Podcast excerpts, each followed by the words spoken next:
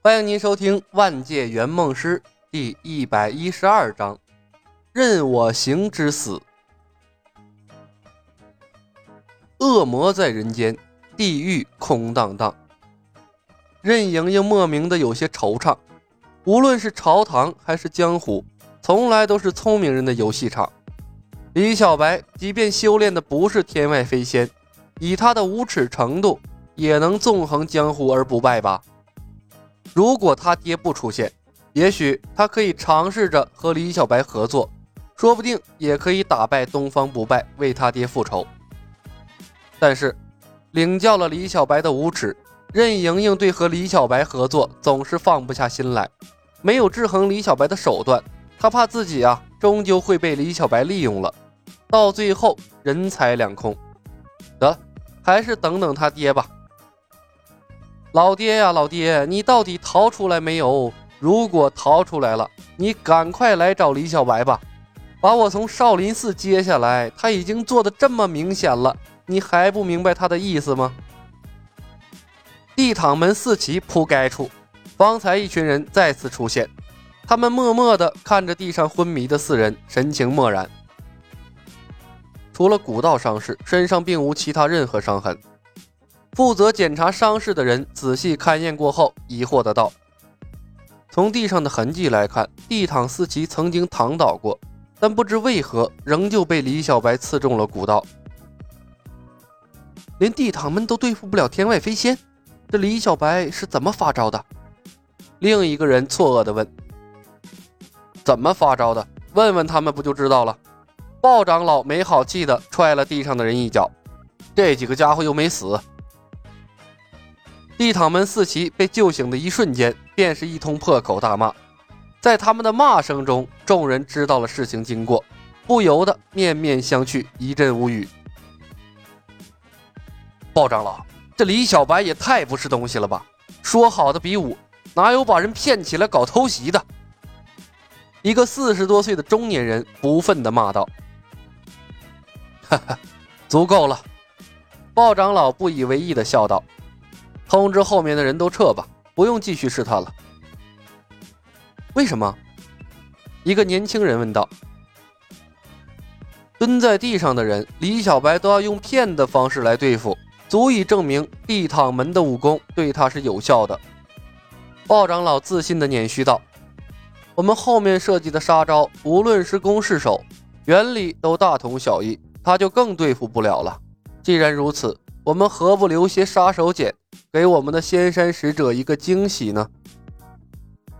长老圣明，众人齐声道：“即便是护臀板，去掉李小白的神兵，同样是有效的。”鲍长老老神在在的道：“长青，通知嵩山派的卧底，想办法搞掉李小白的青莲剑。”他长叹了一声，摇摇头，怅然说道：“哎呀。”这海外仙山使者本应不偏不向，现在竟为了左冷禅这么一个小人，要和我日月神教为敌。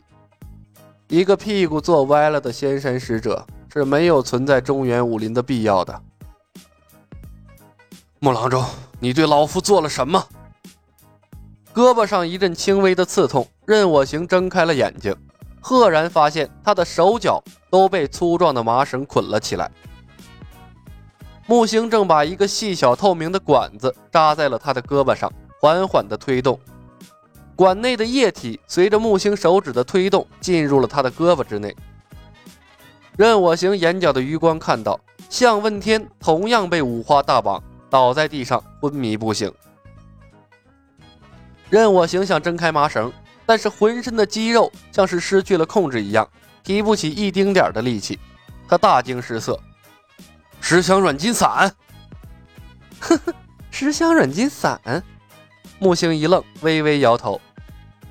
任教主，这可不是那么低端的东西，它叫做硫喷妥钠，是一种麻醉药剂。又有人呢把它叫做吐真剂，其实也没有那么强的作用。但想来拷问任教主应该足够了。任我行张嘴向木星啐了一口，却因为使不上力气，唾液软绵绵的落在了他的胸膛之上。任教主，你们不该看不起任何一个医生的。木星撩起了任我行的衣襟，擦拭他吐出来的唾液，轻声道：“是啊，从来就没有什么海外仙山，有的只是另一个神奇的世界，一个你们这个世界里的人完全理解不了的世界。”任我行闭目运功，试图驱逐体内的十香软筋散。一个对我来说很讨厌的世界，木星自言自语。在那个世界，没人喜欢我，也没有人关心我真正想要什么。我不就是想按照自己的想法活着吗？有错吗？我知道，李小白也从没看得起我过，他从头到尾只想完成他的任务。木星自嘲的一笑，哼，他甚至从没问过我从那个世界带过来了什么，真是一个天真的家伙，还以为自己真的可以操控一切呢。木星从衣领下面摸出了一个小药片，慢条斯理的把它碾碎了，小心翼翼的撒进了水里，轻轻的搅拌。等它充分溶解之后，又抽进了针筒里。我是一个医生，能带的当然是药物了，我对药最熟悉呀。他再次往任我行的胳膊上推进去一管药，可惜的是啊。一公斤的物品还是太少了，不然的话，我一定可以带更多的东西过来。到时候，可就不是李小白呼风唤雨耍威风了，整个江湖都是我的天下。任我行，哼！天王老子，还不是几颗安眠药就乖乖躺下了？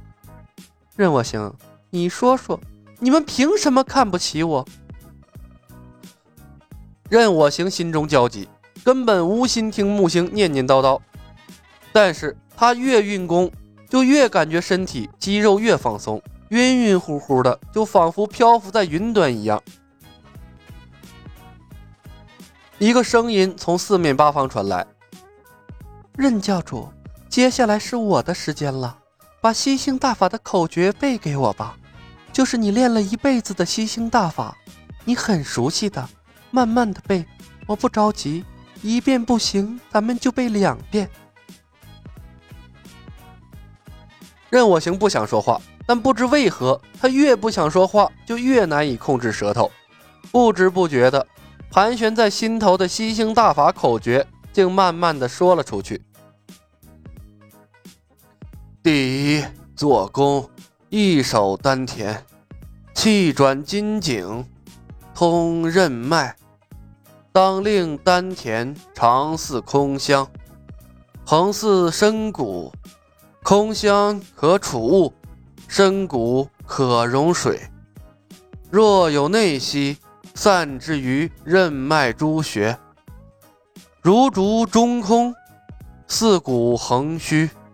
丹田内息散于四肢，痰中之气分注八脉。任我行缓慢地背诵吸星大法的口诀，木星捏着一根羽毛蘸墨水，飞快地记录，生怕错漏了一个字儿。一边记录，木星一边庆幸，多亏了李小白逼着他学了将近一个月的武学原理，不然的话，哪怕他得到了吸星大法，恐怕也不会练呢。本集已经播讲完毕，感谢您的收听。喜欢的朋友可以点点关注，点点订阅，我们下集精彩继续。